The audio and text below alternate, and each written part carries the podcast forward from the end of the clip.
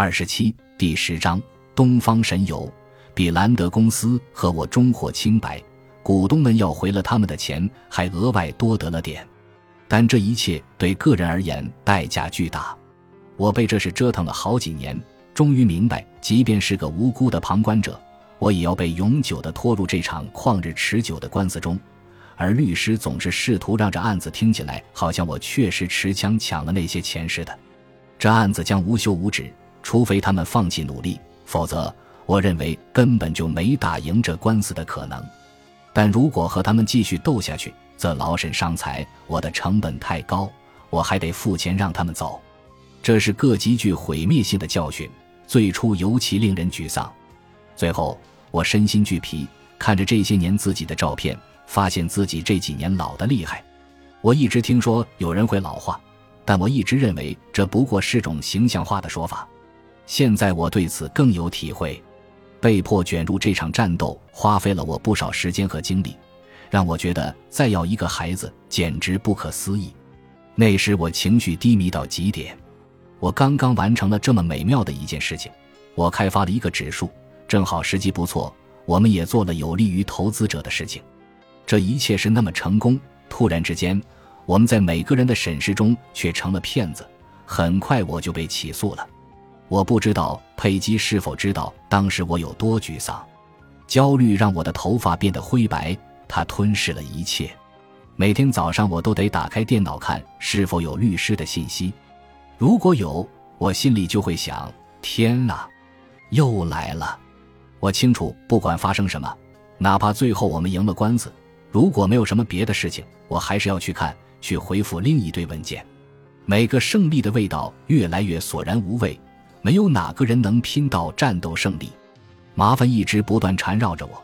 我试着不让佩吉知道我有多沮丧，尽可能的保护他。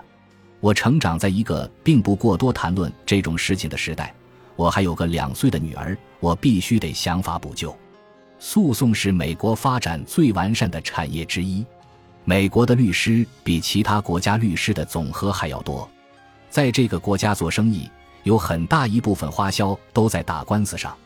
让某人从官司中解脱出来，三番五次的全面审查，所有这些成本，无论是在商业、教育还是在医疗上，都大大降低了这个国家的国际竞争力。现在我们的医疗花费占国民生产总值的百分之十七，超过全球平均水平的两倍，比排名第二的国家支出还要高出几个百分点，数字惊人，却成果寥寥。如果手术中一半的工作都要花在如何确保自己不卷入医患纠纷以致被起诉上，那么你根本没法去实施一个精湛的肝脏手术。有些规定要求医生们让病人去做很多不必要的检查，尽管这会让患者产生很多额外医疗费用，但这么做能让医生免于以不负责任、玩忽职守等罪名起诉。很明显。在这种情况下，你也没办法去做一个很微不足道的肝脏手术。法律诉讼迫使医疗成本升级，进一步推高企业产品的价格。以此类推，如果你的公司为健康医疗保险支出过多，那么你们就生产不出具有竞争力的汽车。德国和日本的医生不需要给病人设置额外的医疗费用，这意味着德国车比美国车更具有竞争力。日本的拖拉机比美国的竞争力更强，责任保险可让一家美国汽车公司得以屏蔽各种各样的诉讼，包括最琐碎的诉讼。这种责任保险里都附加了相关的医疗费用，汽车制造商们不得不因此削减可以提高汽车性能方面的费用。通用汽车就把这笔钱花在满足律师们的金融需求上。而宝马和本田却把这笔钱花在了汽车工程上。诉讼文化在美国经济中蓬勃发展，对一切都造成了影响。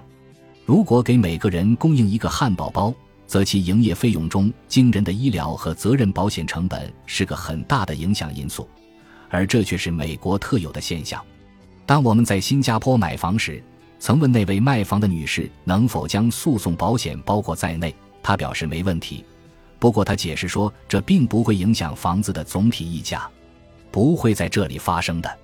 他说：“他说的对，但你也可以说，美国也一样，不过是五十年前。诉讼成本最初始于英国，在欧洲也有，但略有不同。欧洲的法院体系远不如美国法院系统那样对这些讨厌的诉讼如此宽容。大多数欧洲法院都规定，打输官司的人必须要支付打赢官司一方的诉讼费用，但这条规定在美国就不灵了，诉讼不会花掉你什么费用，不管你的要求有多荒谬，你都不会有财务损失的风险。债务诉讼案的律师一般是按雇主打赢官司获利的一定比例来收取酬金的。或者更精确的说，你来确定给他们多少数额。事实上，他们很少能打赢官司，他们甚至经常不想去打赢官司。他们知道被告会逐渐意识到，诉讼辩护会比解决问题更花钱。此外，即便你真的打赢了官司，也有可能花掉你所有的钱。就像洛伊斯公司首席执行官吉米·蒂西说的那样，一个有效、针对性的诉讼。完全可以吞噬掉你所有的时间和精力，让你的人生凄迷多年。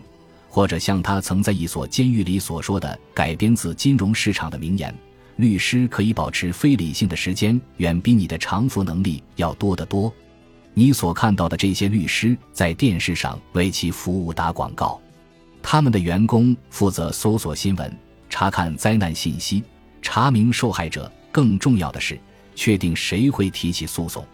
为了提高赌注，他们聚集在店里，选择在哪里提交一份特别的诉讼，筛选司法管辖权和法官的历史，以便获得更高的回报。这就是我为何在两个不同的州被不止一个法院起诉。很幸运的是，我的案子在做正式口供之前的初期就被扔了出来。上述做法的威胁旨在将更多压力让被告去解决。哦，不。他们准备让我那年迈的小学三年级老师作证，律师会尽可能多地捆绑更多人，以加深你的精神痛苦。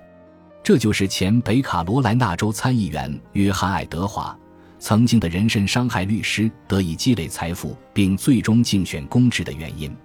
他2008年参加总统竞选时遭遇多项重罪指控，面临长达三十年的监禁。这位刑事而非民事被告。发现自己站在法庭的另一端，在一个相对公平的地狱里，面对既野蛮又充满诗意的正义，司法系统让他得以致富。他的检察官利用这个系统提供的所有相同机制，帮他洗清罪名，直到最终这案子被宣判无效。司法系统不接受在法庭上玩弄法律的官员，在那些不多见的案件里是有证可循的。在对瑞富的刑事案件中。政府判该公司主要的外部法律顾问约瑟夫·皮科林斯犯有证券欺诈罪。在撰写本书的过程中，这起判决在最近的上诉中被推翻。不知道司法部是否会重新指控他。政府最终打败了诡计多端的罪犯。贝内特对多项重罪指控供认不讳，被判在联邦监狱服刑十六年。他的前任唐格兰特被审判。定罪和监禁十年。瑞富证券首席执行官桑托马吉奥和瑞富前首席财务官罗伯特特若斯登承认犯有欺诈罪，面临严厉的判决。法庭要求其提供证明，以获取宽大处理。乔莫菲被指控为共犯，未被起诉。我怀疑莫克拉在一开始就没有真的离开公司，后来他又回到瑞富工作，直到瑞富倒掉。去年十一月，瑞富破产不到一个月，瑞富的期货和大宗商品业务出售给曼氏集团的经纪业务部门曼氏金融。曼氏金融后来被剥离出来，两年后更名为曼氏全球金融，成为独立的公共实体。曼氏全球金融的首席执行官是前新泽西州州长乔恩·科尔辛。二零一一年十月。媒体揭露出该公司被隔离的客户资金缺口高达十六亿美元之后，他提交了美国历史上第八大破产案，成为当时的头条新闻。如果一开始你就没有成功，本集播放完毕，感谢您的收听，喜欢请订阅加关注，主页有更多精彩内容。